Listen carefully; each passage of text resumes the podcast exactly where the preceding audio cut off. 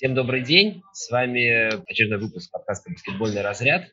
С вами сегодня, как, собственно, и всегда, Павел Хрусталев, редактор портала. И в гостях у нас комментатор Медвагу Александр Прошута. Саш, привет. Да, добрый день, Павел, добрый день всем. Да. Всем привет. Вот сегодня у нас такой день, день перед ночью, когда ничего не случится в баскетбольном мире НБА. Впервые за долгое время, на самом деле, я уже не помню, когда выдавалась свободная ночь от баскетбола. Вот сегодня она случится наконец. Поэтому самое время, наверное, обсудить какие-то последние события, тем более, что у нас финалы конференции уже определились, и даже один матч сыгран. А, начнем мы, конечно, с того финала конференции, который уже как раз один матч был проведен. Это Феникс Клиперс. Ну, собственно, западная конференция традиционно всем, ну, большинству, по крайней мере, интереснее, чем восточная, хотя в этом году по-разному может складываться это все. Но традиционно Запад интереснее, тем более матч был сыгран, поэтому начнем с него. Феникс Клиперс, э, первый матч, Феникс выиграл. Нельзя сказать, что прям очень убедительно, но, наверное, убедительной победы нельзя было ожидать в отсутствии Криса Пола. Ты как считаешь? Э, нельзя бы же было, наверное, ожидать какого-то выноса, еще чего-то такого. Ну, я не знаю, честно говоря, мне казалось, что Феникс выиграет поувереннее, хотя бы в плане того, что все-таки Клиперс закончили матч, предыдущий, да, предыдущую серию меньше, чем за 36, да, получается, часов и их погнали, вот они закончили, ну, я вот не помню, да, ну, если так по московскому времени, это 6 утра в субботу, да, и в 22.30 следующего дня они уже играли. Вот этот момент меня как-то, ну, убеждал в том, что Феникс даже без пола, а, он будет фаворитом этого матча. В то же время не могу сказать, что Феникс победил неуверенно. Мне кажется, что вполне уверенно они победили. Все-таки, опять же, это финал конференции. Здесь слабых команд не осталось, все, все хороши. Игра была действительно равная, игра была зрелищная, но Феникс я думаю, победил заслуженно и победил более-менее уверенно. Да, ну действительно, у Клиперс было такое расписание. То есть я посмотрел за 29 дней, они сыграли 14 матчей, ну, собственно, две вот 7-матчевые серии. Точнее, нет, не 7-матчевые. Сегодня был как раз 14 матч, да, это был за 29 дней. То есть это такое, конечно, расписание. Ладно, это когда в регулярке еще, когда там можно поберечь кого-то в каких-то не самых значительных играх, а здесь все игры важные, никого не побережешь сильно. Поэтому, да, конечно, это довольно сложно было. С другой стороны, часто же такое расхожее мнение, что когда команда поймала какой-то настрой, кураж, вот выиграла какую-то серию, то ей, наоборот, чем меньше времени э, на перерыв какой-то перед следующей серией, тем лучше что, мол, они типа вот настроились, и они готовы прямо сейчас. Вот, матч с Ютой закончился шестой. Вот прям сейчас Феникс выводите на площадку, мы их, их обыграем. Такое тоже мнение просто присутствует, поэтому тут могло и с той, и с другой стороны, в общем, зайти, мне кажется. А вот мне такой вопрос больше всего интересен. Ты как считаешь, просто мне кажется, что одним из ключевых факторов в матче, ну, понятно, помимо Букера, который там великую игру провел, потом еще поговорим, одним из ключевых факторов в матче было вот то, что Пол Джордж сказал как раз после игры, о том, что Эйден, э, центровой Феникс, звездный, такой более-менее звездный уже, он э, лучше, чем все центровые и все большие вообще, которые были у соперников у Клиперс в предыдущих сериях. Ты согласен с тем, что Эйтон, он именно для Клиперс, он опаснее, чем Габер и чем все остальные, с кем они встречались до этого? Скорее согласен, чем нет, потому что действительно Эйтон и его прогресс это для меня одна из самых удивительных историй всего этого плей-офф. То есть понятно, что первый пик драфта, понятно, что драфтовали его во многом за вот этот защитный потенциал, за умение защищаться в поле, за умение выходить на, дугу, то что, то, что у Габера, например, не получается, да, или частично не получалось у Порзингиса э, в, в первой серии или у других больших Далласа. Но, наверное, да, наверное, я соглашусь с Джорджем. И вчера, собственно, этот матч показал, что во-первых, Эйтон габаритнее, и ему, его тяжело остановить под кольцом, особенно если у тебя нет каких-то, да, таких-то атакующих штучек, э, дрючек так называемых, да, то, что нет у Зубаца, есть у Казинца. И мы увидели это в первой, чет... в первой половине, когда Казинц его здорово повозил а, под чужим кольцом, но в то же время, да, наверное, вот защитный универсализм и умение вот, вот этим так называемым современным, э, современным реалиям да, соответствовать, у Эйтона оно лучше, чем, чем у других бигманов. И, собственно, наверное, из-за этого Феникс выглядит предпочтительнее глобально да, в этой серии. Ну, если так заглядывать вперед. Но, наверное, да, наверное, соглашусь. Да, ну, Казин там в основном шарище возил, причем так довольно уверенно, э, эффектно это делал. Э, да, ну, действительно, это было, да, момент такие во второй четверти, когда он довольно много очков набрал Не только из-под кольца, причем он там очко попал в блок, я помню. Но да, это действительно было. А ты как считаешь вообще, ну, к этой же теме, что Клиперс, они смолбол играли в этом матче намного меньше, чем с Ютой, потому что Эйтон, в общем-то, не давал возможности играть смолбол, потому что он наказывал э, за это. Ну, не, не так часто, как хотелось бы, кстати говоря, ну, не хотелось бы мне, как болельщику Феникс, да. Но не так часто, как хотелось бы, но все равно наказывал. Габер этого никогда не делал. Но Клиперс начинали играть э, такой вот... То есть они смолбол начали играть только вот уже ближе к ну, второй половине серии с Ютой. Поначалу они играли классику, там, Зубаса часто выпускали и так далее. Ты как думаешь, вот серии с Фениксом, они тоже в какой-то момент решат, что надо с футболом играть намного чаще? Или Эйтон все-таки не даст этого делать? Они забоятся? Я бы, во-первых, посмотрел бы на эту серию еще несколько, да, вот в разрезе дистанции, потому что опять возвращаемся к расписанию. Мне кажется, что вчера Клиперс, э, многие решения ротационные, которые предпринимал Тайрон Лью, они диктовались не столько вот матчапом, да, не столько какой-то стратегией, сколько тем, кто банально свежее. И мы видели, что Терренсу Мэну было очень тяжело физически. Да, он под конец игры там нашел какой-то ритм, но, но не был там тем Терренсом Мэном, да, которым он был в последних матчах серии с Ютой. У Батума не самая выдающаяся игра. Да, Джордж классно сыграл, Джексон классно сыграл, но ему приходилось, да где-то, возможно, я думаю, искусственно запускать в игру Кинарда, пробовать Казинса, пробовать э, давать больше минуты Рондо и, и вот эти вот все моменты. Поэтому, да, глобально, мне кажется, что для Клиперс это будет проблемой, и им придется немножко больше использовать Ивицу Зубаца и, возможно, даже Казинса в этой серии, чем это было в серии предыдущей. Но, опять же, я бы смотрел в разрезе, в разрезе дистанции, потому что, ну, как бы шутки шутками, да, но мы знаем, как начинают клипер серии в этом плей-офф. И Тайрон Лью из тех тренеров, которые вносят корректировки по ходу и вносят их достаточно уже уверенно и стойко. Я бы вот здесь, наверное, даже ну, вторая игра да будет хорошо показать, но я бы даже, наверное, третьей игры подождал.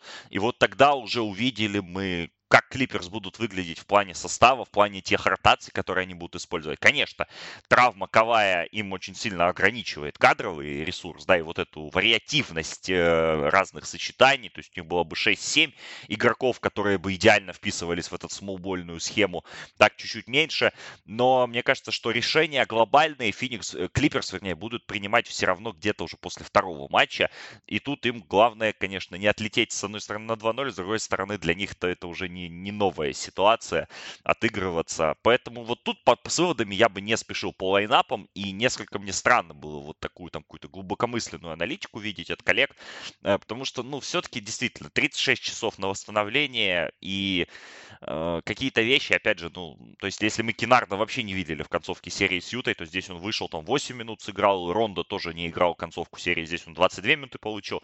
Мне кажется, что вот эти моменты будут приоритизироваться в сторону тактики уже по ходу серии.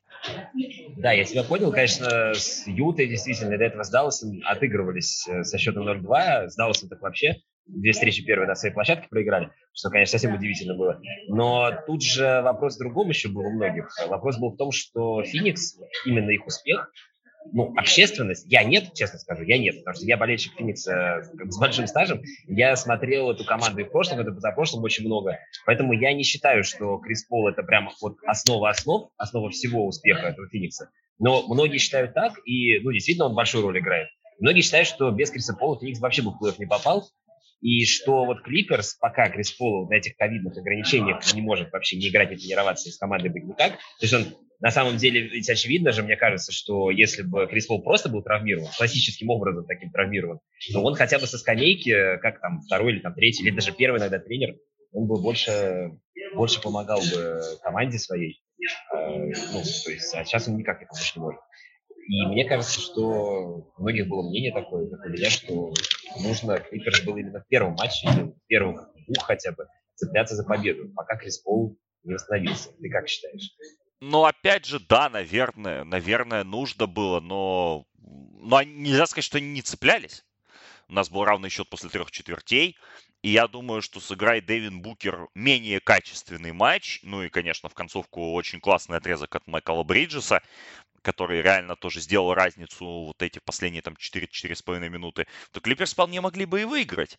Вопрос в том, что ну вот не хватило им немножко мощи. Да, мне кажется, Джордж в какой-то момент заигрался, э, где-то не попал в свои броски Реджи Джексон, которые у него попад... залетали всю серию, всю вторую часть серии с Ютой. По поводу Криса Пола, я скорее соглашусь с твоим мнением о том, что, ну, Феникс, я думаю, вышел бы в плей-офф и вышел бы достаточно, там, ну, как минимум, шестой позиции. Но это тот случай, когда, знаешь, лучше иметь Криса Пола, чем его не иметь. Э, особенно в ситуации, когда у тебя просто конкуренты ну вот выходит в плей-офф, и мы это видели по, по многим командам, а, даже элитным, скажем так, да, даже по тому же Милуоки или по той же Атланте или по тому же, по той же Филадельфии, что очень мало игроков, которые вот, вот в таких называемых, да, high stakes games, да, вот играх высокой цены, там, пятый, шестой, седьмой, они банально не знают, что делать на поле. И вроде бы игроки там звездные, да, там, ну, условно, ну, про Бена Симмонса, я думаю, поговорим немножко позже, но люди, которые не понимают, что, что надо делать и как надо действовать в ситуациях. Это там того же Миддлтона во многих матчах касалось. Даже Джру Холлидей терялся под давлением. Крис Пол таких ошибок не допускает. И, это, и такого игрока лучше иметь, конечно, чем не иметь в своем распоряжении. Особенно, когда ты не до конца уверен там, в Букере, Вейтоне, в Бриджесе. Да, все-таки молодой костяк, все ребята первый плей-офф играют ты не до конца можешь предсказывать их действия, да, как они будут вести себя в той или иной стрессовой ситуации. То, что они вчера показали способность реагировать, способность меняться и способность быть эффективными, это, конечно, потрясающий, хороший звонок для Феникса в контексте вот э, дистанции этой серии. Но проблема в том, что у Клиперса тоже таких игроков хватает. И тот же Терренс Мэн, он стоит, да, где-то на, на одном ряду, а то и выше с тем же Бриджесом по, по тому, что он показывает в этом плей-офф, насколько он комфортно себя чувствует, насколько он принимает, опять же, качественные решения под давлением.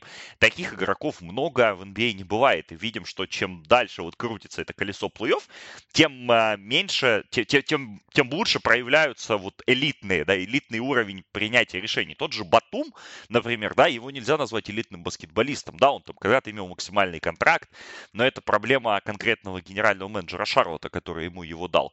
Но в то же время Николя Батум всегда был игроком с э, удивительным IQ баскетбольным, игроком э, большого опыта, игроком, который сыграл в своей карьере тонну больших матчей как в НБА, так и на международном уровне.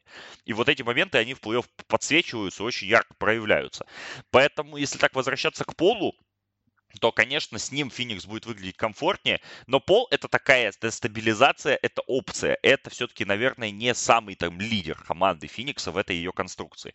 Но тут, опять же, соглашусь с твоим тезисом, что это еще и важный все-таки фактор обучения молодежи прям по ходу матча, потому что у Пола тоже опыт сумасшедший и понимание игры сумасшедшее. Тут он бы не помешал. Но то, что, опять же, Феникс выиграл первый матч, это это для них большое, большое, большой, большой плюс э, в этой ситуации выиграть первую игру.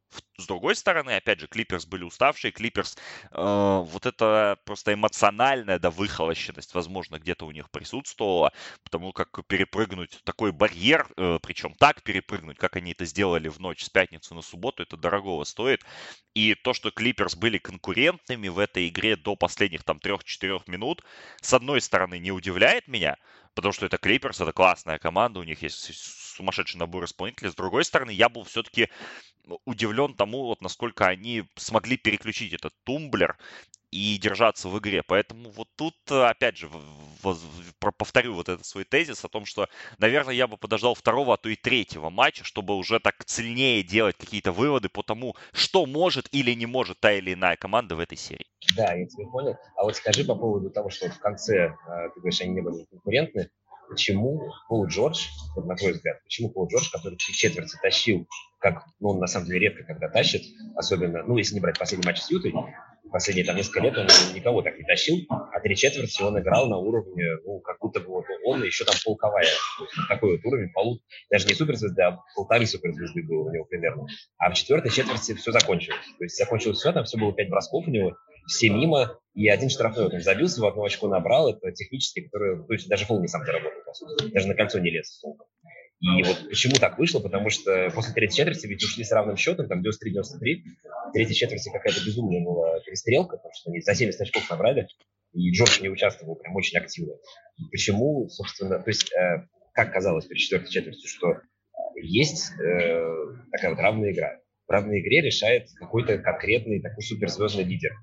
И ну, многим казалось, и, в общем-то, я этого боялся тоже, честно говоря, что Джордж окажется большим лидером, чем Букер, просто за счет опыта и за счет того, что он кураж поймал в последних матчах. Но вышло иначе. Вот э, ты считаешь, что это какой-то, э, какая-то у Джорджа случайность, и что он дальше будет подтверждать, э, что он в концовках может как-то решать матчи? Или это действительно так, что он весь матч может тащить, а в концовках он будет растворяться? Ой, хороший вопрос на самом деле. Но опять же, вот да, и, ну, у Джорджа настолько волнистый плей-офф получается, насколько это вообще может быть.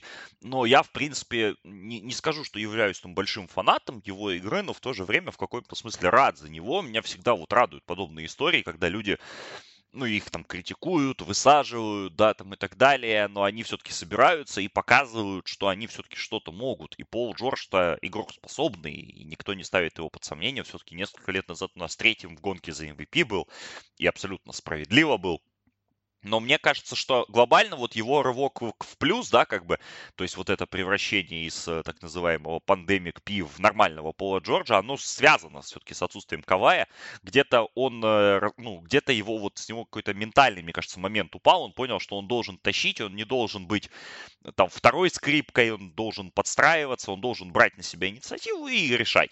И в этом смысле, конечно, окружение ему сильно помогло, потому что Джексон, Мэн, Ронда, Батум, Моррис — это как раз те исполнители, которые подсвечивают его сильные стороны, но, но в то же время и не блокируют их, скажем так, а наоборот, наоборот, действительно раскрывают.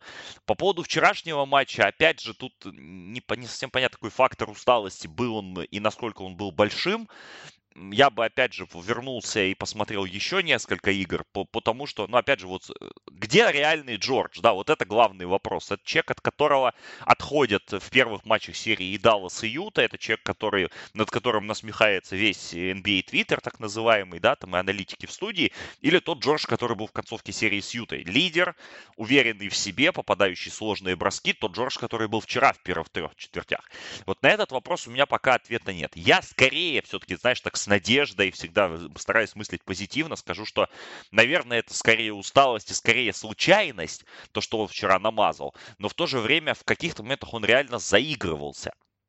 И если он сможет почистить, да, ментально эти нюансы, то есть не перебирать уже на себя лишнего, то есть тащить, но тащить в рамках там командной дисциплины, а не бросать сумасшедшие э, фейдевей с 5 метров, чего он, в принципе, никогда не умел, то тогда я думаю, что у Клиперс будет все хорошо, и у Джорджа в том числе. Поэтому пока, если так возвращаться к ответу на вопрос, скорее скажу, что это это, это, это все-таки такой фактор первого матча с резкой сменой соперника, резкой смены обстановки, то есть вот общаясь, да, там с игроками, которые там играют там в плей-офф, ну, тяжело, да, перестроиться, когда ты там 6-7 ночей, там две недели видишь одних соперников, а потом раз тебя перекидывают на других. Это все-таки вот этот свич, он должен произойти. Мне кажется, что ну Клиперс произойдет, вопрос когда, а, они, опять же, выглядели лучше, чем я ожидал. По поводу Джорджа, скорее поставлю на случайность и будем ждать, потому что вроде бы как и Бриджес, и Краудер, и Тори Крэг, те люди, которые могут с ним справиться, да, там по габаритам подходят, по, по скиллсету подходят, но все равно для Феникса Джордж будет проблема, я в этом вообще не сомневаюсь. Да, потому что Джордж вот на самом деле как раз э, смог, э, вот я всегда говорил весь сезон, и многие подтверждали это, что это тоже статистика, что Эйтон хорошо более-менее для такого центрового говорит, он хорошо защищается против игроков, которые его в поле вытягивают и там как-то через него забивают. А вот Джордж весь сезон и предыдущий сезон, собственно, он через Эйтона забивал нормально так, нормальное количество бросков. И, собственно, вчера было то же самое там это была проблема для Эйтона. В общем, он защищался неплохо вроде, но Джордж попадал просто все, когда, когда попадал, потом перестал. Это да. Но просто с Джорджем очень забавная история, что по ходу плей-офф вот это голосование же было по поводу того, кто самый ненавидимый игрок там, в каком штате, и по какой-то причине в Аризоне самым ненавидимым признали Пола Джорджа как раз. Я, честно говоря, вообще не понял, почему. То есть там были какие-то у него, да, цитаты про Букера там и так далее в свое время. Ну, не в свое время, точнее, прямо в этом году это было, в этом сезоне, по крайней мере. Но я зашел на некоторые сайты, прям вот аризонские, э, баскетбольные, там, Bright Side of the Sun, там и так далее, всякие разные. И там тоже все задаются вопросом, э, знаешь, там даже друг у друга люди спрашивали, ты что ли голосовал за то, что Пол Джордж самый ненавидимый? Может, ты голосовал? То есть люди друг у друга спрашивают, а кто вообще, кто вообще голосовал за Пола Джорджа? Никто не мог понять, такие, ну ладно, хорошо, раз признали самым ненавидимым, значит, придем на стадион, будем там к нему относиться по-особенному и так далее. То есть Пол Джордж такой, мне кажется, его история здесь очень как, как сказать, то есть он давно не выходил в финал конференции, Прям, прям давно он не выходил, по-моему. Я не помню, когда он с Индианой, наверное, выходил последний раз. Ну а как, где он еще мог, с другой стороны? С Оклахомой не мог, потому что там был Уэсбрук, да, там точно не мог. А с Клиперс тоже не выходил, ну да, значит, с Индианой. А, просто это такой вот, мне кажется, эта серия такая, она ну, не то чтобы определяющая для его наследия. Я просто не знаю, когда он еще окажется в такой ситуации, и вообще окажется ли когда-нибудь в ней, где он будет прям главной звездой команды на такой решающей стадии. То есть, очевидно, мне кажется, что Кавай уже не выйдет. Ну, мне кажется, что это такой секрет Пелишинелю. То есть там Клиперс как-то уже все знают, мне кажется, просто оттягивают этот момент, чтобы общественность все разгласить. А, просто чтобы не воодушевлять бы Феникс. Я так думаю. Ну, просто мне кажется, что если бы он уже мог выйти, то он бы уже либо вышел, либо бы уже готовился выходить. А он как-то вообще не готовится никак. И вот уникальная ситуация такая, где Джордж вот сейчас вот в рамках главной, в ранге главной суперзвезды команды, которая борется за выход в финал. Я думаю, такого у него больше не будет.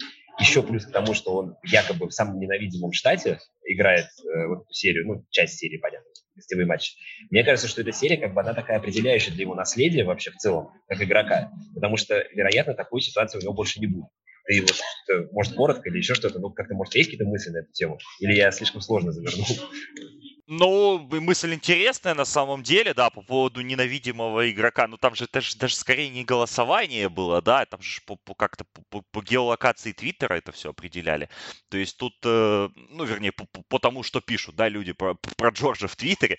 Но тут сложно сказать. На самом деле, по поводу Легаси, да, по поводу наследия, не задумывался, честно говоря, об этом, но вот да, есть такое мнение, что да, действительно, Джордж вряд ли в такой стадии, в такой роли будет когда-либо.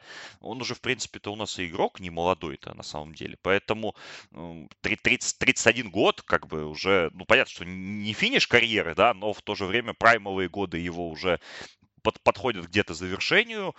И понятно, что он играет в такой команде. Если, опять же, Калай переподпишется, то ну, все все-таки будут Калая ставить на первое место в Клиперс, а не его. Поэтому, да, вот, опять же, не задумывался, но думаю, что да. Думаю, что эта серия во многом определит его. Ну и вообще вот этот весь ход плей-офф. Он, он для Клиперс, да, переписывает всю историю. И классный шанс. Классный шанс для Джорджа изменить мнение о себе. То есть он потихонечку его меняет, потому что, ну, конечно, серия с Денвером прошлогодняя это просто пик как это, дно э, вот, вот этого вот отношения к нему. Здесь у него как-то получше стала ситуация за последние 2-3 недели. И если он сможет действительно быть лидером команды сможет быть достаточно эффективным, то о, нем будут совершенно по-другому говорить. Это абсолютная правда. А, в этом контексте, да, и соперник не самый страшный для него, да, то есть, ну, у Феникса нет Кавая Леонарда, который бы стал против Джорджа закрыл его двумя руками и сказал, и все, как бы Джордж бросал свои 5 из 18 всю серию. Такого игрока нет, при всем уважении Краудеру, Бриджесу, Крэгу а, и так далее. Поэтому, да, интересный момент с наследием, вот честно не думал, но, но, но скорее соглашусь. Да, я понял. Спасибо. Э, ладно, я на самом деле специально задавал этот вопрос про Клиперс, потому что меня регулярно ругают, что я во всех своих там текстах и так далее акцент на Феникс очень сильно делаю. Но все-таки о Фениксе совсем не поговорить тоже нельзя. Вот у меня такой вопрос, может тоже не самый стандартный. А, у меня вчера, вот от вчерашнего матча Фениксу два главных впечатления. Это первое, ну, игра Букера, понятно. Ну, то есть я, я всегда в него верил. У меня с 17 года его футболка есть. Э, то есть когда он там 70 очков набрал там, в проигранном матче, в общем, я, я верил в него всегда, и я, конечно, дико счастлив от того, что вот он показывает себя всем, его смотрят все наконец-то, а не, не как раньше, там, горское безумство, э, болельщик за Феникс. Но вот его выступление. И еще такой момент, что Феникс без пола отдал 33 передачи, 33 передачи. И при этом у Пейна, Пейна, то есть как чувак, который там еще год назад или полтора, он вообще в лиге-то мог не быть, то есть он в Китай уже собирался отправляться вроде бы. У него 9 передач на одну потерю. Хотя он вроде как стритболист, такой игрок куража, может кинуть, может попасть, может не попасть, и все. 9 передач на одну потерю, 33 передачи целом у команды. Что для тебя более значимое вообще вот такое более удивительное событие? Это вот игра Букера, 40 очков и первый трипл-дабл в карьере, первый трипл-дабл в карьере в таком матче. Или вот эти 33 передачи без пола. Ну, по поводу Букера, опять же, я хочу сказать о том, что если с, вот сравнивать их истории с, с Пейном, да, то, наверное, вот масштаб того, насколько Букер превратился в цельного атакующего игрока, в игрока, который понимает, когда нужно отдать, когда нужно бросить, когда нужно бросить средний, когда нужно пойти под кольцо в проход, а когда нужно просто допульнуть в стиле Трея Янга или там Стеф Карри, вот это, вот это удивляет, потому что, опять же, э, вопрос ожидания реальности. Я думал, что Букер ну, будет хорошим атакующим игроком, но то, что я вчера от него увидел, это реально уровень топ-10 игрока лиги с большим-большим потенциалом потенциалом, и уровень спокойствия его просто меня потряс. Пейн, Пейн это хорошая история. Да, здесь э, большой плюс Джеймсу Джонсу, большой плюс фронт-офису Феникса, что подписали его, во-первых, да, в бабл, что дали ему шанс, что э, несколько подстроили какую-то системность, да, под него там во второй пятерке. Но но Пейн это хороший ролевой игрок, тоже как бы, да, в современной НБА важно иметь качественного запасного разыгрывающего. Это никто не отрицает, никто не сбрасывает, но иметь топ-10 игрока лиги получше все-таки. И вот в этом смысле превращение Букера в цельный offensive weapon, так называемый, это, это для меня самая удивительная история и вообще сезона Феникса в целом, ну и вчерашнего матча, да, потому что, ну вот много у нас, да, игроков, которые играют первый плей-офф, ну, на большом уровне. Это и Трей Янг, и Эйтон, и Джа Морант в предыдущем раунде, ну и Букер один из них, и ты всегда немножко сомневаешься в, в плане того, как себя покажет Букер, э, будет ли у него вот устойчивость, да, там, но в финале конференции делать трипл-дабл 40 13-11, попадать 50% с поля, 77 штрафных и практически не допускать вот этих самых ментальных ошибок, то есть вести команду максимально уверенно и затащить концовку.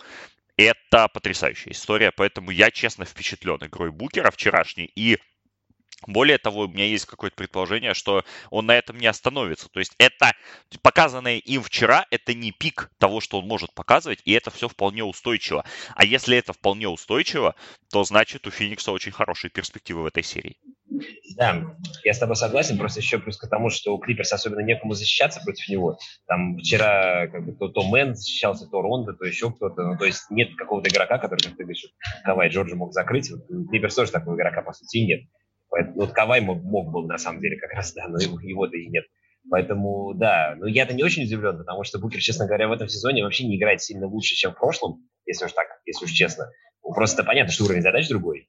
Есть на таком уровне его никто не проверял. А по поводу опыта, вообще в этом сезоне, да, вот ты там начал замечать сам этот момент, я там об этом писал несколько раз, что опыт вообще переоценен, такое ощущение. Вот он, всегда же говорили, вот там ребята, опыт плей-офф, настоящие проверенные бойцы должны выходить, там, деды, в общем, уже практически.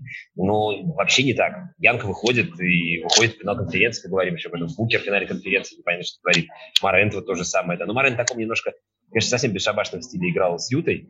Ну, то есть там он в защите ничего не давал, в атаке, да, в атаке, конечно. Но это, это но все равно, да, понятно, он не тушевался, скажем так. И, в принципе, это такой тренд уже сейчас. Дончич в прошлом году тоже что творил. Может, это, конечно, от уровня игроков зависит, но все-таки вот как-то очень часто такие истории случаются, что люди в первом плей-офф играют, как будто они там 10 лет уже как себе домой заходят просто.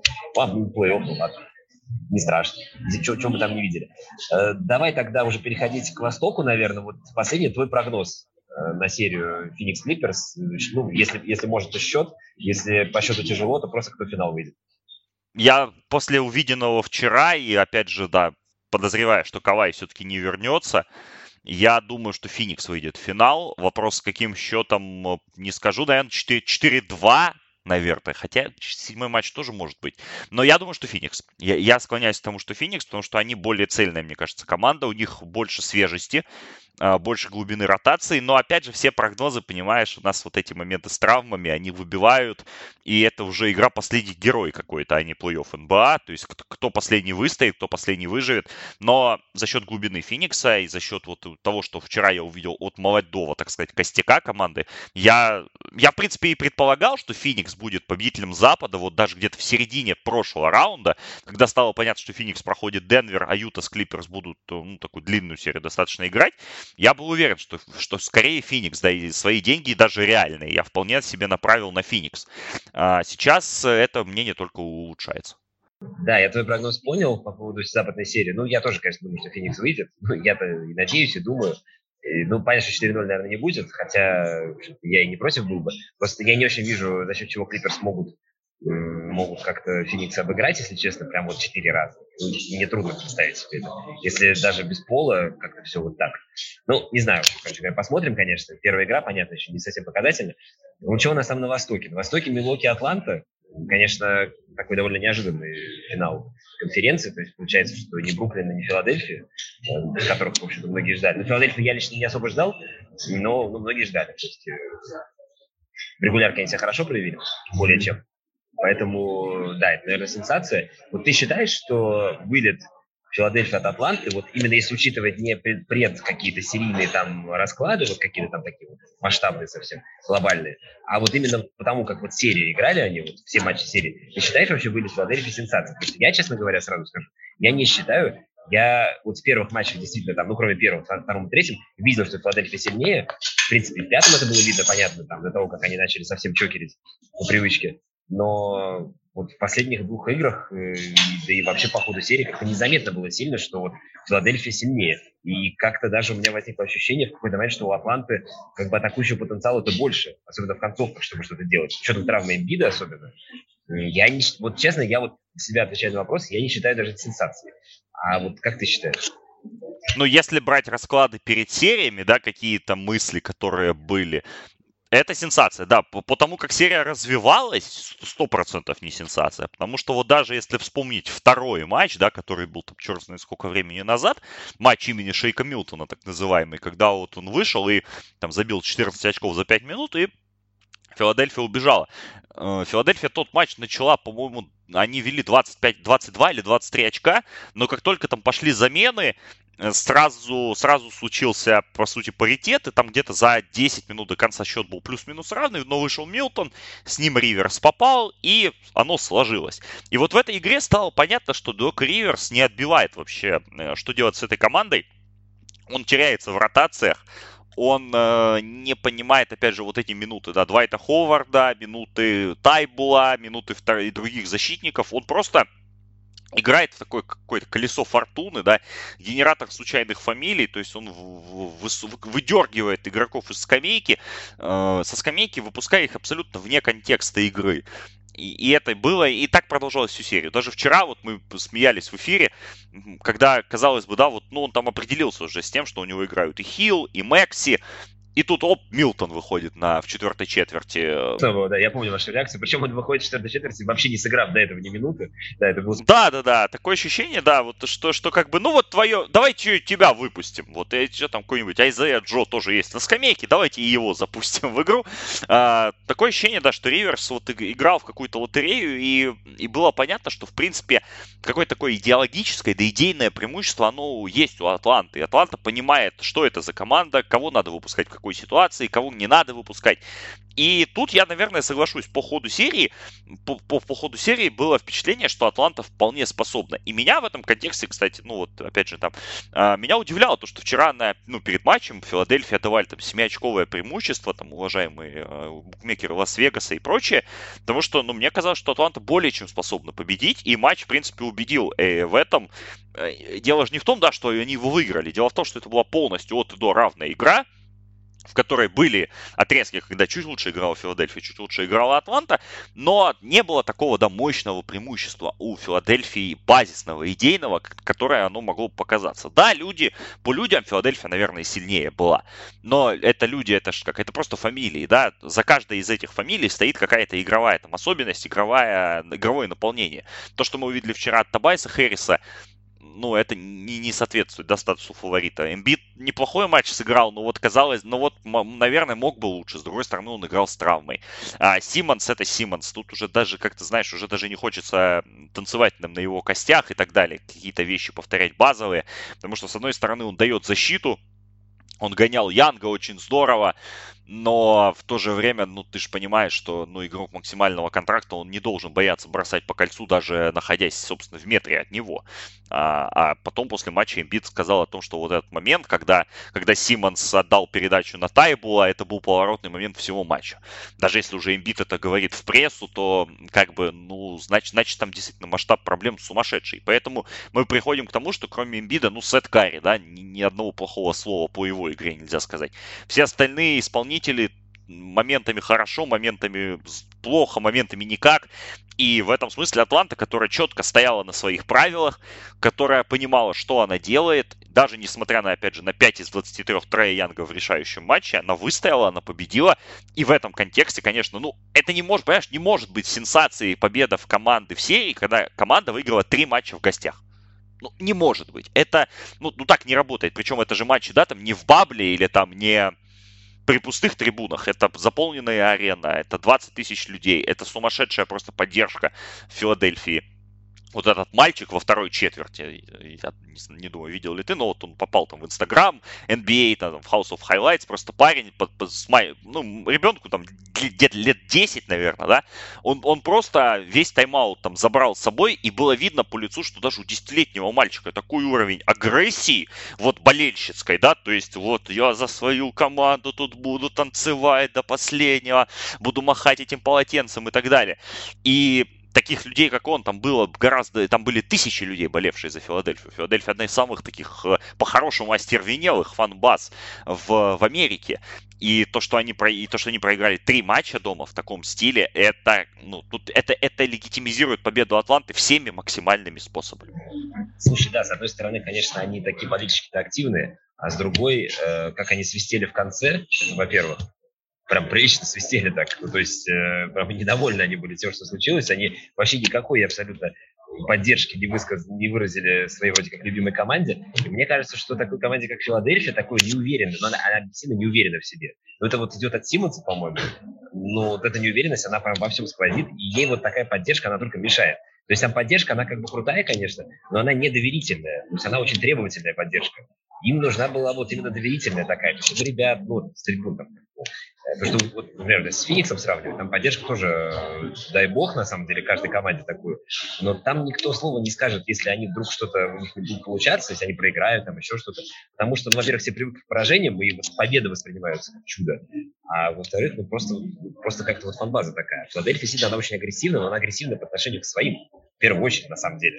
Потому что они прям не прощают вот этих вот поражений. И сейчас они не простили. По поводу Симмонса, мне кажется, что ну, я буду прям вот я ни на что не буду спорить, конечно, хотя можно было бы. Но я очень удивлюсь, если он в Филадельфии окажется в следующем сезоне, потому что это, это прям шок для меня будет. Я, правда, представления не имею, куда его деть э, с таким контрактом. Э, вообще не знаю. Но просто после того, что Док Риверс всю серию и весь год, на самом деле, после того несостоявшегося отмена Хардена, ну, Симмонса на Хардена, как не напрямую, понятно, но, в принципе, Симмонса хотели же отдать за Хардена.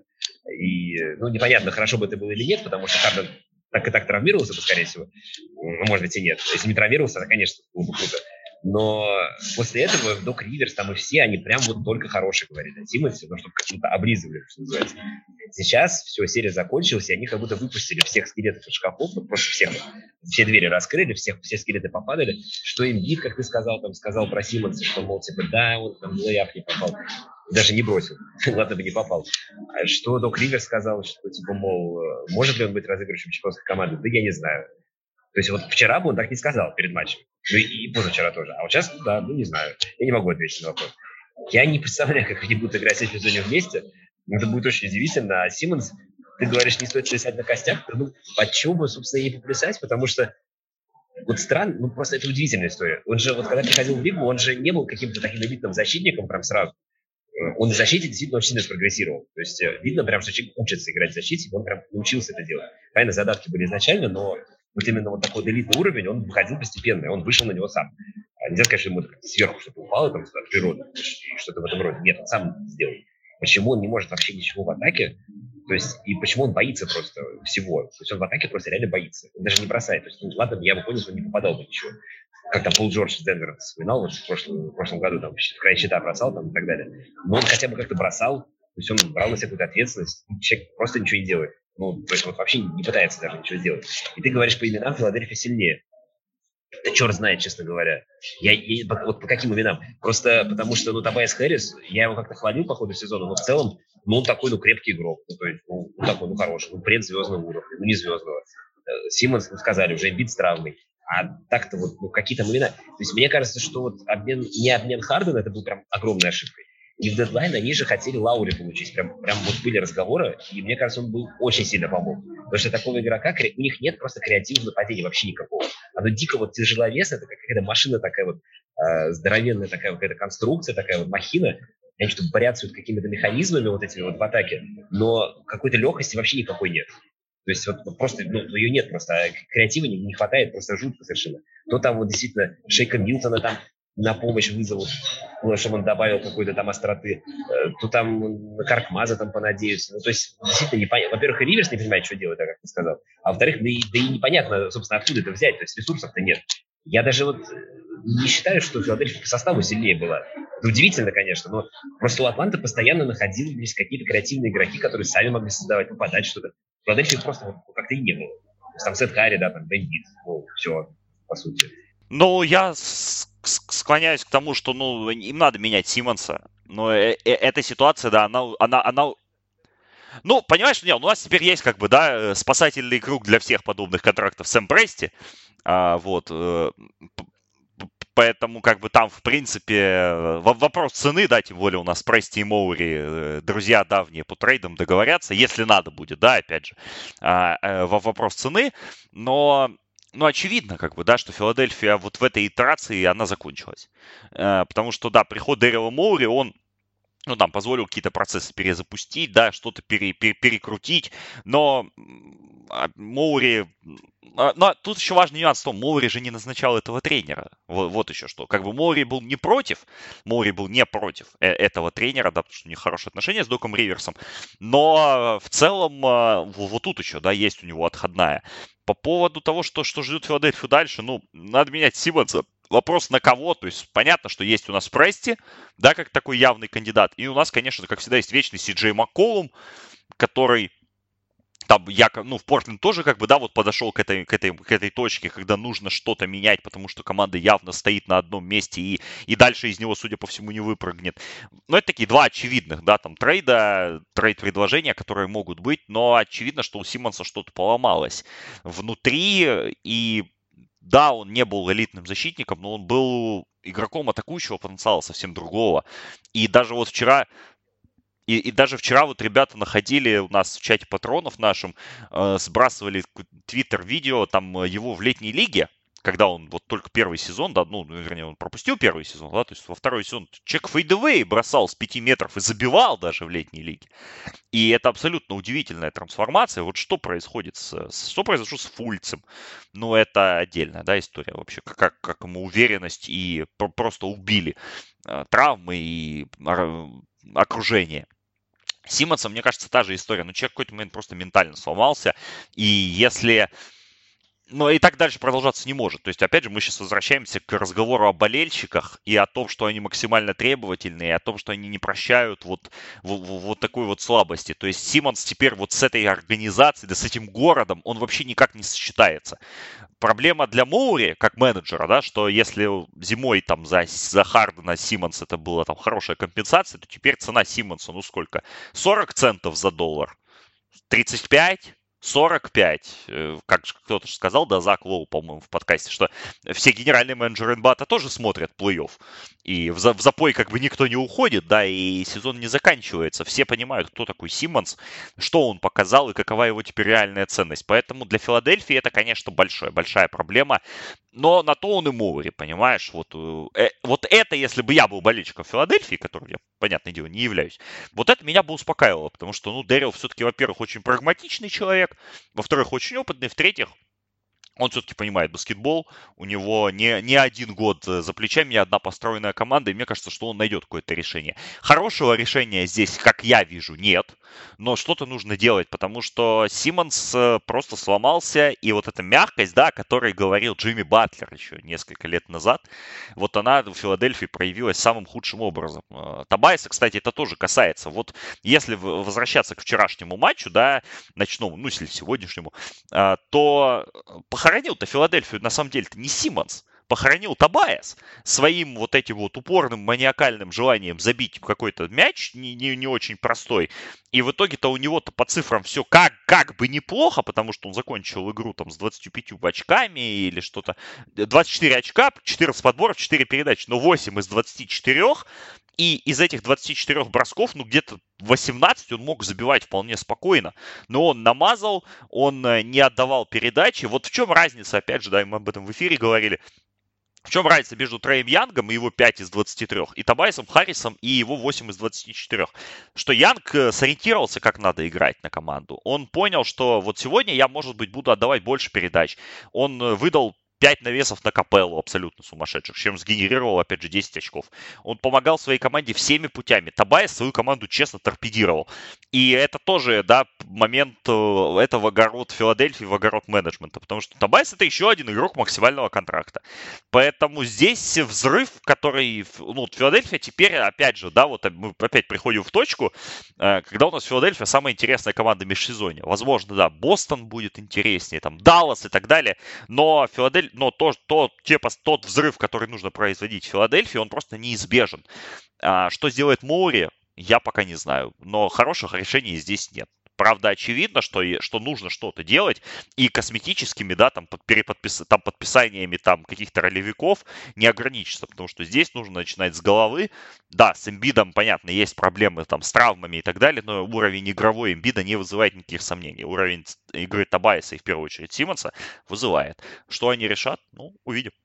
Да, ну по имиду вызывать сомнения, то вообще, когда он здоров будет, весь плей ну хотя бы, было бы неплохо. Понятно, что не от него зависит, наверное, но это прям, прям печально, что вот все время то миниск там у него, то еще что-то. Это, конечно, не его вина, но его беда. Так, такое исхожее, расхожее выражение. Э, Харрис, да, я согласен, кстати говоря, был же такой, мне кажется, один из ключевых моментов, когда вот именно четвертая четверть началась, и Атланта же 5 минут вообще забить ничего не могла. Там один штрафной буквально попал Хертер, и все, и они ничего не больше не. И вот в этот момент как раз там стало плюс 4 у Филадельфии. Должно было быть не плюс 4, а там плюс 8 как минимум или плюс 10, потому что вот именно Харрис действительно не попал. Там куча бросков таких, которые ну, может попасть. Там как-то мяч с кольца вылетел один раз, э, несколько раз он просто не попал. И вот тогда бы вот надо было добивать как раз. Вот эта защита-то включилась тогда. Янг там несколько легких очков не набрал. Защита включилась, да, но я согласен, что вот Харрис именно там немножко, ну не немножко, а сильно подвел, короче говоря. Я не знаю, что было бы, кстати, если бы был здоров Дэнни Грин, потому что он, понятно, что в начале серии Сром Базл там очень много, пока, пока еще был здоров. Но вот мне кажется, что такого игрока, который может защищаться и при этом забить, его очень не хватило, потому что были либо те, кто может защищаться, но забить ничего не могут. Либо те, кто могут, как Сет Карри, например, он в защите не очень хорош, он может забить. Вот такого вот двустороннего игрока просто не хватило. Мне кажется, был бы Дэнни Грин, может, и Филадельфия была, наверное, несмотря на все проблемы. Потому что она все равно близка была очень. Проблем-то очень много, мы только про проблемы говорим, по сути. Но, по сути, ну, в общем, в целом, Филадельфия очень близка была, чтобы выйти в финал конференции все равно, так или иначе. А, это был бы, наверное, не провал. То есть даже если, они, если бы они вышли уже в финал конференции, проиграли бы там Милоки, то провалом это нельзя было бы назвать. То есть они, в принципе, сезон бы нормально завершили. Ну, ну нормально. Ничего особенного, ну и не катастрофа никакая.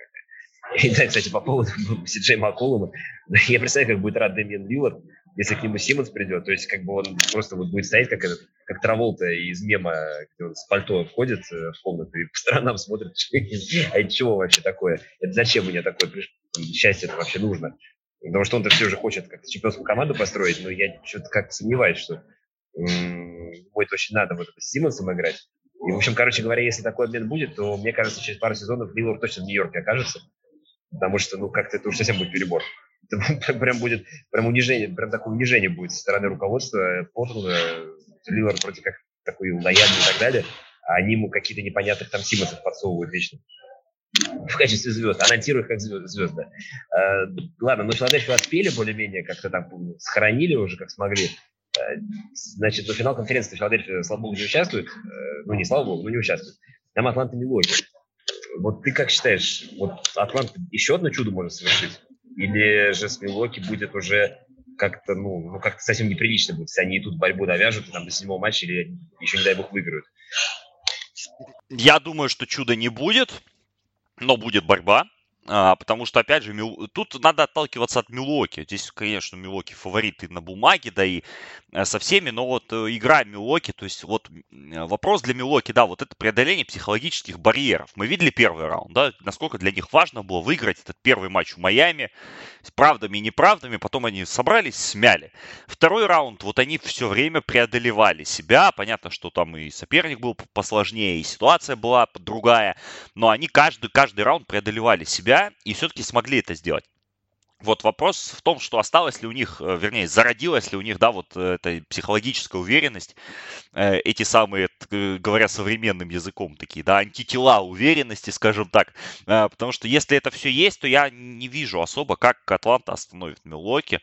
Потому что по матчапам, если, да, там разбирать по стилистике игры, то у Милоки, в принципе, хорошее преимущество в большинстве линий. Особенно, особенно если Богданович не будет готов играть, потому что вчера мы видели, что его ну, как-то там под, подготовили. К игре, он сыграл 22 минуты на одной ноге, помог команде, да, эти минуты кто-то должен был провести, но вот опять же, смотря сегодня сезонную серию команд, э, они вот уже после отставки Ллойда Пирса обменялись победами 1-1, и Богданович в обоих матчах был очень важным игроком для Атланты и тем игроком, который, собственно, создавал для Милоки очень много проблем.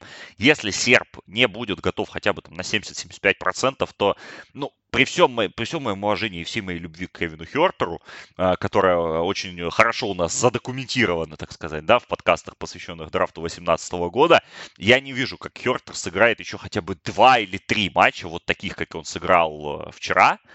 И, и ну, просто, ну, ну не, не хватит ресурсов. Да, понятно, что Янг будет играть лучше. Понятно, что где-то попадут э, люди, от которых ты не ждешь. Но в целом а, преимущество по позициям, по, по идее, да, оно, оно у Милоки выше. И вопрос для меня, опять же, действительно упирается в психологию. То есть мы видим, что Атланта это очень э, сильная команда психологически. То есть вот то, о чем говорят да, в Америке, что там Трей Янг самый там тафовый игрок вот в серии в Филадельфии был. Мне кажется, что проблема в Филадельфии, ну, мы уже об этом судили, но, опять же, Филадельфия позволила Атланте почувствовать э, то, что они могут их обыграть, почувствовать тот самый запах крови, и Атланта все-таки, ковыряясь, там неважно как, но она свою задачу выполнила. Вопрос к Милоке теперь.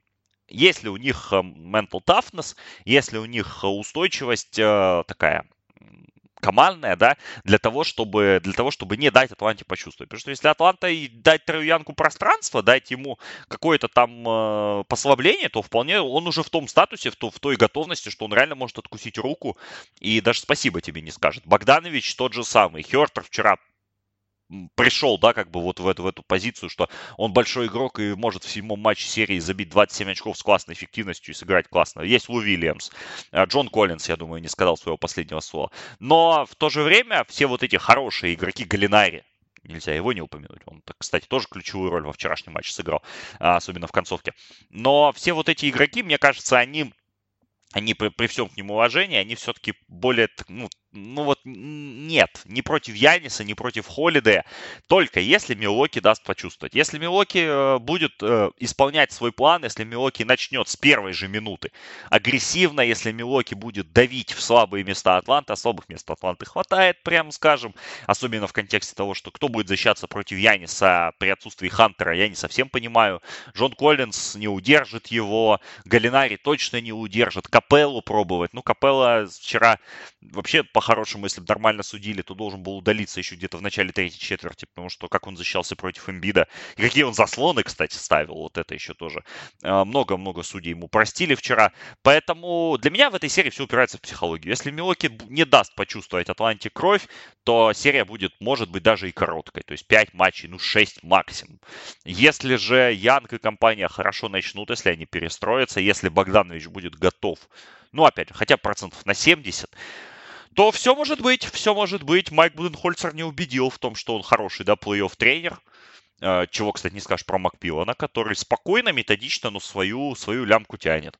И плюс вот этот еще момент, что Буденхольцер же у нас последний тренер, который выводил Атланту в финал конференции. Э, в предыдущей версии команды. И теперь его, для него это тоже такое возвращение и мотивация. Но для ребят из Атланты это не меньшая мотивация. Поэтому здесь э, мне кажется, что у Милоки явно хорошие шансы. У них явное преимущество, но, но Атланта уже в той позиции, когда им нечего терять. А такие команды, как известно, самые опасные. Это да. Ну, кстати, Макмиллан, ты так сказал, что он плей-офф доказывает, но это, по сути, первый плей-офф такой, потому что он всегда в первом раунде вылетал. Там одна серия какая-то была, когда он был в Сиэтле еще, но я тогда еще баскетбол не смотрел. Это еще, там Роялин играл еще такой, причем ну, такой, такой да, не, не ранний, но ближе, ближе к раннему, чем к позднему. В 2004, что ли, году. Так-то он вылетает в первом раунде стабильно, в общем, уверенно. В прошлом году 4-0, как-то без проблем. Так что от Макмиллана как раз вот это вот для меня тоже удивительно, что Атланта выходит э, так, так, так хорошо, несмотря на то, что Макмиллан у них тренер, который, в общем, никак до этого не доказывал, что в серии плей может вообще выигрывать. Ну, понятно, у него тут соперник был достойный очень, в лице Дока Риверса, который, в общем, готов проиграть, в принципе, всегда, на самом деле, если какая-то возможность есть. Но просто с Вашингтоном это было нереально, там, там просто ну, невозможно проиграть. То есть я даже не знаю, какая, какая команда могла бы проиграть серию плей-офф вот именно до четырех побед Вашингтону. Ну, понятно, там, если совсем дно таблицы не брать, но даже многие из тех команд, которые не вышли в плей-офф, мне кажется, они будут тоже не проиграть, потому что, ну, ну, Вашингтон совсем странная команда для плей-офф. Для регулярки еще ничего. Для плей-офф это, ну, это прям совсем странно. Поэтому тут Док Риверс, да, тут он, он смог смог как-то себя перебороть, свои какие-то. Да, но Атланта на самом деле мне напоминает такую вот э, команду типа прошлогоднего Денвера в чем-то. Только она послабее, мне кажется.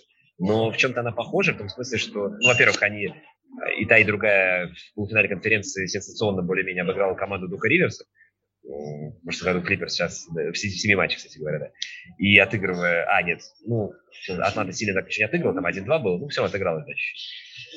И вот Денвер же вышел в прошлом году с Лейкерс, и все думали, что ну все, ну ребят не хватит, то есть, ну все, точно не хватит. А они в первых матчах-то они так бились, прям, прям реально бились. То есть и там могло быть даже 2-0, по идее, могло быть в пользу Денвер в первых двух играх. Ну, там, понятно, что первый матч выиграл э, Лейкерс, потом выиграли Денвер, но, в принципе, они первые могли выиграть легко. Ну, не легко, но могли. И я думаю, что что-то подобное может быть сейчас, потому что и по Денверу говорили тоже, а кто будет защищаться там против Леброна, там, например, кто будет, ну, как-то ничего, справлялись, но потом не справились, но поначалу бой давали. Мне кажется, что Атланта, она уже на таком, действительно, как сказал, нечего терять, на таком уровне уверенности в себе находится, что просто да им все равно, против кого играть. Просто вот реально все равно. А Траянгу это вообще всегда все равно. То есть ему, ну, Симмонс его прикнул немного, да, как ты говоришь, но он все равно нашел. Вот ты сказал, что он передачами как-то начал компенсировать все свои промахи, да, да, с одной стороны, а с другой стороны, в конце-то он 3 из 4 попал. Вот когда нужно было, то есть он, получается, попал два броска из первых, э, скольки там, 19, а из последних четырех он попал три. То есть это, ну, это вот что? Это первый плей-офф, начиная как седьмая игра. Это как возможно вообще? То есть где-то, когда такое было? А вот, тем не менее, такое есть. Поэтому я не сказал бы, что у Атланты нет шансов. У меня другой еще. Ну, собственно, ты это не сказал, да. Но мне кажется, у них вот шансы реально есть, но не на победу. На борьбу, да. На борьбу есть, но не на победу. И вот такой вопрос еще. Ты считаешь Милоки фаворит вообще? Вот, ну, если считать, что типа там финал четырех, НБА такой, условно, то вот этих четырех команд Милоки это самый главный фаворит или, или все-таки нет? Мне все-таки команды Запада кажутся более цельными, более да, да, даже Клиперсы, даже без Кавая, да, я уже говорю, я хочу на Клипер все-таки посмотреть вот немножко, когда они немножко отдохнут, да, и э, поймут, что против них уже не Донован Митчелл и Руди Габер, а другая команда, немножко перестроятся и так далее. Но и по, по цельности игры, и по, опять же, по звездности исполнителей, по, по качеству э, того баскетбола, который мы видим в последние там 2-3 недели, Клиперс и Феникс мне гораздо больше нравятся, чем Милоки. Но вот мне все равно есть какое-то впечатление, что Милоки небольшой какой-то, небольшой, но резервик еще остается. Они могут прибавить, они могут вот этот вот моуд регулярного сезона, да, когда они там забрасывают соперника трешками на сумасшедшем темпе, если они хотя бы там 10% этого моуда перенесут вот в эту серию с Атлантой, то, конечно, это им уверенности добавит, и свежести в ногах будет больше, а, и тогда их потенциал кажется выше. Но, опять же, даже при том, что Янис, наверное, наверное, при отсутствии Кавая, Янис, наверное, лучший игрок NBA, а, который остался в этом плей-офф, а, все равно я скажу, что Феникс и Клиперс меня убеждают как команды, как цельные сочетания, и как сочетание, вот еще вопрос важный, управляемости тренерской. Потому что Буденхольцер, ну, он хороший тренер, понятно, но но, но, но то, что он делает на кромке поля, но это не Док Риверс, конечно, но это, но это не, не особо далеко ушло. И в этом смысле и Тайрон Лью, и Монти Вильямс, и даже Макмиллан, они, наверное, могут ему дать фору. Поэтому, если брать финал четырех, да, условно, то я скорее за западную команду, как за фаворита всего сезона. Но, опять же, у нас еще месяц до конца сезона, у нас еще три недели, две недели до финала. И в каждом матче у нас может быть травма. Милоки, тут еще вопрос, понимаешь, фаворитизма Милоки в том, что Милоки самая здоровая команда. Да, они отдали, так мне, я так сегодня думал том, что они такое ощущение, что, знаешь, они принесли в жертву Донта Дивинченца, чтобы просто вот их лидеров остальных не трогали, да, вот эти травмы, какие-то проблемы и так далее. То есть они так, мол, там каким-то высшим силам сказали, вот ну, заберите этого, с остальными разберемся. Но при всей там термин, при всех вот этих, да, терминаторских способностях Яниса и Холидей, и Миддлтон, а, все они могут завтра, не дай бог, конечно, травмироваться. И так может быть вообще с любой командой. У нас такой плей-офф, что у нас люди как бы косяками просто ломаются, а те, кто не ломаются, все попадают в ковидный протокол. Поэтому сложно вот в этом контексте давать какие-то такие долгосрочные прогнозы. Ну вот по состоянию там на 21 июня э, половину дня, когда мы записываем этот подкаст, западные команды мне нравятся чуть больше. Да, слушай, кстати, я только сейчас подумал, что у нас же отняли, получается, рыжая дерби. Мог бы быть Девиченцо против Хертера, а у нас его не будет. Блин, обидно, конечно, да. Да, а так было бы круто посмотреть, потому что рыжих, откуда белые рыжие парни вообще в на таком уровне, а вот тем не менее два как-то, двух отыскали. Да, но, к сожалению, дерби никакого не будет.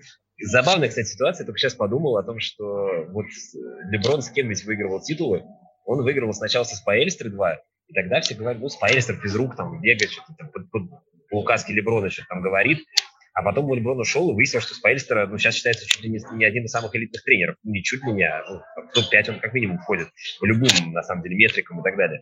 А сейчас забавно ведь, что про Тайрона Лю говорили, что он там кроссовки только там готов чистить Леброну, и все, он больше ничего не делает, по сути, в Кливленде в том чемпионском в 16 году. А сейчас как-то так бац, и выясняется, что Лю-то что-то тоже, что ли, топовый тренер, и, то есть, твое мнение, Лю, он элитный тренер, получается, или он просто э, такой грамотный, или все-таки он близок к какому-то там сверхуровню?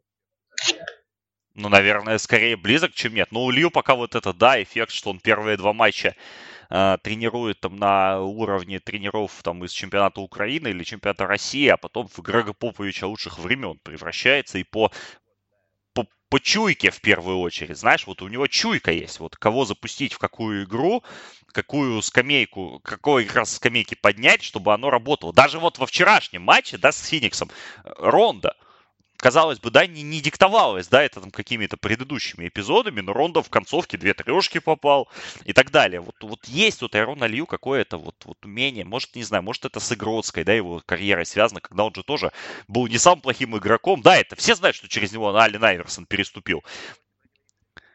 Но, но все же как, ну понимаешь, что все же забывают, что перед тем, что Ален Айверсон-то через него переступил, но Лейкерс-то тот финал выиграли. И Тайрон Лью у нас многократный чемпион NBA как игрок, и не самый плохой игрок-то он был. И поэтому большой опыт, опять же, у него за плечами. И, ну, наверное, там, я не знаю, насколько он максимально элитный, да, потому что все-таки нужно смотреть на какую-то дистанцию, да, вот со Спейль сторона есть. То есть человек переворачивал такие сезоны в Майами, что диву даешься. Но он близок к элитному клубу, и если, опять же, вот они сейчас, даже если они проиграют Фениксу, ну, там, в семи матчах, да, и там мы увидим какую-то там супер-супер баталию, то я думаю, что он легитимизируется в статусе там одного из там семи, допустим, Э, лучших тренеров NBA, хотя вот опять же, да, есть ну, у наших коллег американских, у Джона Холлинджера и у Нейта Данкана ежегодный рейтинг тренеров, и они каждый, уже там третий год его составляют, и в каждым годом, вот даже вот ты слушаешь этот подкаст, и ты понимаешь, что там тренеры типа Майка Мэлоуна, у них там едва попадают в топ-15, то есть э, качественных тренеров в NBA настолько много, да, то есть э, плохих мы можем назвать по пальцам одной руки, и это несложно. А вот ранжировать уже внутри топовых, это, это сложно, но в то же время мы видим, что уровень тренерский, он растет просто неимоверно. И в этом смысле Лью, конечно, молодец, ему стоит отдать должное, стоит отдать должное всей организации Клиперс, которая пошла на этот шаг. Для Клиперс-то уже в любом случае, да, конечно, они там меряются очень другими категориями, но они впервые в истории в финал конференции вышли. Это же уже супер-мега достижение для них. Как бы, да, как, как бы отыграв 25 очков в шестом матче, да, то есть главные чокеры NBA исторически, вот такую вот э, штуку сделали, провернули. Поэтому для них тут уже в любом случае успешная история. Но вот если, да, если так говорить, если взять вот четверку, да, оставшихся тренеров, если продолжать, то, наверное, я бы сказал, что Лью здесь лучший тренер. Лью и Монти Вильямс, они так, они так с отрывчиком для меня.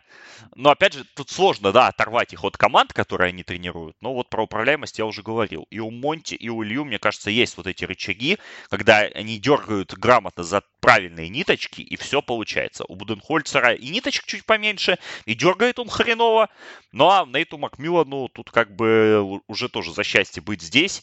Э, и дергает он как раз более прямолинейно, но правильно. Но вопросы, вопрос все-таки в том, что у него менее талантливая, мне кажется, команда, чем э, те три.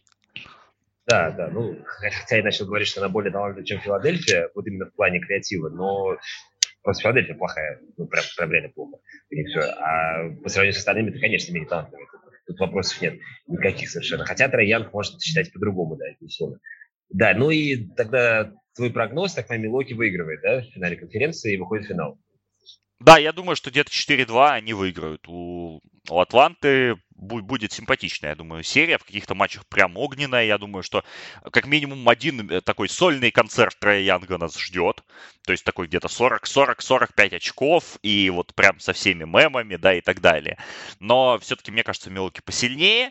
Они выйдут в финал. С кем? Ну, я уже назвал Феникс. Финал Милоки Феникс будет украшением сезона. Хочется в это верить. Да, Милоки Феникс отлично, тем более, что Эйтон исторически уже, как в лигу пришел, он чуть ли не лучше всех против Яниса защищается. Было бы очень интересно посмотреть, конечно. Потому что, ну, ну, прям вот он всегда, даже когда Феникс был в первом его сезоне, когда Феникс там 19 побед одержал, против Яниса он оба раза защищался прям на элитнейшем уровне. Поэтому это, это было бы интересно, да. Ну, я думаю, что многие были бы против этого финала, но я нет, я не против. А, да, и вообще хотел вот подытожить э, насчет плей-офф этого. Я тут что-то посмотрел, какие, ну, подряд смотрю все матчи, естественно, как и многие, наверное. И я уже забыл, когда вот я не помню, когда такое было вообще, что вообще почти не случается неинтересных матчей. Вот я последние 9 только взял, последние 9 игр. А, если вот по подряд, я даже выписал их, девятый, значит, с конца, это Милоки Бруклин, это вот это та самая 114-108 Бруклин выиграл, великая игра Дюранта, мне кажется, лучше в его карьере в плей-офф. Это вот, значит, одна. Потом подряд идет Клиперс Юта, когда Клиперс 119-111 выигрывают. И, в общем-то, как бы там выходит вперед э, в серии э, 3-2, чего никто не ожидал, потому что Кавай травмировался. Потом Атланта-Филадельфия, когда Атланта 3-2 вышла вперед в серии, опять-таки тоже 109-106 с концовкой там с безумной. Вот потом только был матч от Бруклин Милоки, там более-менее то он был равный за 8 минут до конца еще, там просто в конце уже очень много Миддлтон попал там и так далее. Это единственная игра, по сути. А потом опять Юта Клиперс отыграно минус 26. Потом Филадельфия Атланта, концовка там безумная, Филадельфия выиграла. Потом овертайм седьмой игре Милоки Бруклин. Потом Феникс Клиперс, вот это вот безумное, опять-таки, я слово часто повторяю, по-другому не сказать, первая игра. И в конце концов седьмая игра Филадельфия Атланта опять-таки. То есть вот это из девяти матчей последних восемь, они абсолютно огненные. Я не помню вообще, когда такое было, если честно. Просто очень многие говорят, что этот плей-офф, ну, ты так тоже упомянул, что плей-офф такой с травмами там и так далее, что, мол, там звездочку надо ставить там над сезоном, там что-то было в этом роде. Ну, я не знаю, я, так, я такого не помню, честно говоря, что вот в плей-офф была настолько такая концентрация вот таких матчей. То есть обычно проходных игр как-то больше. Тебе не кажется? У тебя нет такого ощущения, нет? Ну, я согласен, что нет меньше проходных матчей, но вот закончился первый раунд, да, как бы там отсеялись команды, которые где-то там случайно попали, где-то где-то, ну, там, по стечению обстоятельств. Ну, да, во втором раунде нужно Фениксу, да, дать должное, что они из Денвера сделали проходные матчи, большинство из них, но в то же время да, но, но в то же время, опять же, там, да, Никола Йокич, делающий там 32-20-12 в третьем матче, ну что, что он еще может сделать больше? Я, я искренне сомневаюсь. Э, да, в этом смысле очень хорошо. По поводу звездочки, меня эти разговоры всегда бесят и раздражают. Они меня бесили и раздражали в прошлом году, когда был bubble, когда, ну, вот всех согнали в равные условия. И даже вот сейчас говорят, ну, вот тот сезон, ладно, черт с ним, но вот этот точно со звездочкой. Но если этот сезон, знаешь, он он может быть только не со звездочкой, а с каким-то красным крестиком, да, то есть э, медицинским. Но в плане там, э, но если у нас bubble типа со звездочкой, только в бабле травм практически не было. Здесь травм гораздо больше, но я, я не, знаешь, вот эти меня исторически там напрягали больше всего там за последние годы разговоры о том, что вот Торонто случайно стали чемпионами. Вот если бы там Дюрант и Клей не сломались, то точно бы вот Голден Стейт была бы жопа. Э, вернее, Торонто была бы жопа, Голден Стейт бы их обыграли. Я в этом вообще не уверен, потому что все как-то забывают, что у Торонто была была одна из лучших защит вообще за последние 20 лет в плей-офф что они заслуженно выиграли, они прошли Филадельфию, Милуоки, потом им играли тот самый великий Голден Стейт. То есть любое вообще чемпионство в NBA, а, оно не может быть со звездочкой. Это же не чемпионство, когда там, знаешь, там 28 команд удалили из лиги, остались две, и одна из них выиграла. Но это же не так. То есть э, все проходят огромный путь. Да, без травм не бывает, и это доказано, это проверено, должно быть какое-то везение. И у того же Голден Стейт оно было весь вот этот ран, да, там до, до, до пятого финала финала. Но без этого никак. Это часть спорта, это, это естественный процесс. Поэтому я с большой радостью примут, так сказать. У нас же там по-любому будет, ну, вернее, у нас у Милоки есть чемпионство, да, в NBA, а, там, 70-х годов, еще там с, с Каримом Абдул-Джабаром. Но у нас э, большая вероятность того, что вообще будет новый чемпион. То есть ни Феникс, ни Атланта, ни Клипперс чемпионами не были. У Атланта было, когда они в Сент-Луисе были, я точно помню. Я просто статью про Боба Петита писал в свое время. Да-да-да, но... Десятые годы еще, да. Но Атланты, вот именно Атланты не было, да. Да, но, но в то же время, ну вот опять же, да, из этих четверки, ну то есть тут нет Лейкерс, нет Майами, нет Бостона, это, это все равно будет какая-то новая, крутая, классная история. Поэтому этот плей-офф в этом смысле, он дарит, дарит эту гамму эмоций. Особенно, я вот так тоже уже подытоживая, скажу, что особенно он выглядит эмоционально после вот этого сезона регулярного, да, который был очень странным, который, ну, я как комментатор, да, хочу сказать о том, что, ну, ты просто уже на автомате, да, вот ты приходишь э, по ночам, и эти матчи, да, вот без, без зрителей, с э, фейк-нойзом, да, там, трибун и так далее, это такое вот вот, ну, это тяжелое испытание, да, на самом деле, вот каждый, э, для игроков это вообще, я думаю, это сумасшедшее испытание, это все эти тестирования, все вот эти ограничения, карантины в гостиницах и так далее, и так далее. И вот э, ты, ты все-таки, да, ну, человек привыкает, и, и ты привыкаешь, да, комментировать вот такой баскетбол, да, где-то такой, ну, полуискусственный. И тут вся вот эта гамма эмоций, наша любимая, да, э, классическая, она вся вернулась, и видно, как игроки от этого заряжаются, и в этом смысле Плей-офф очень радует.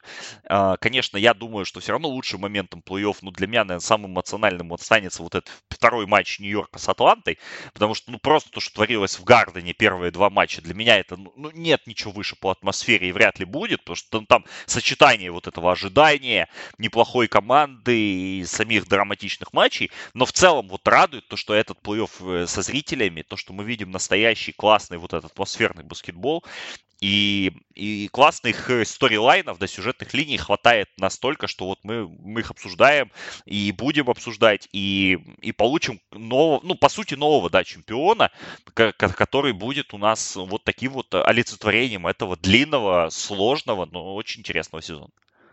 Да, да, нет, по поводу болельщиков абсолютно согласен с тобой. Я уже просто в конце регулярки не мог смотреть. То есть я и не комментировал, конечно, но, но я даже смотреть не мог. Это было очень тяжело. То есть я уже ждал плей-офф, я пересматривал там что-то другое. То есть вот где-то я помню в мае уже, ну, в, конце апреля, в мае я уже перестал смотреть просто. Потому что ну, это уже было невыносимо совершенно.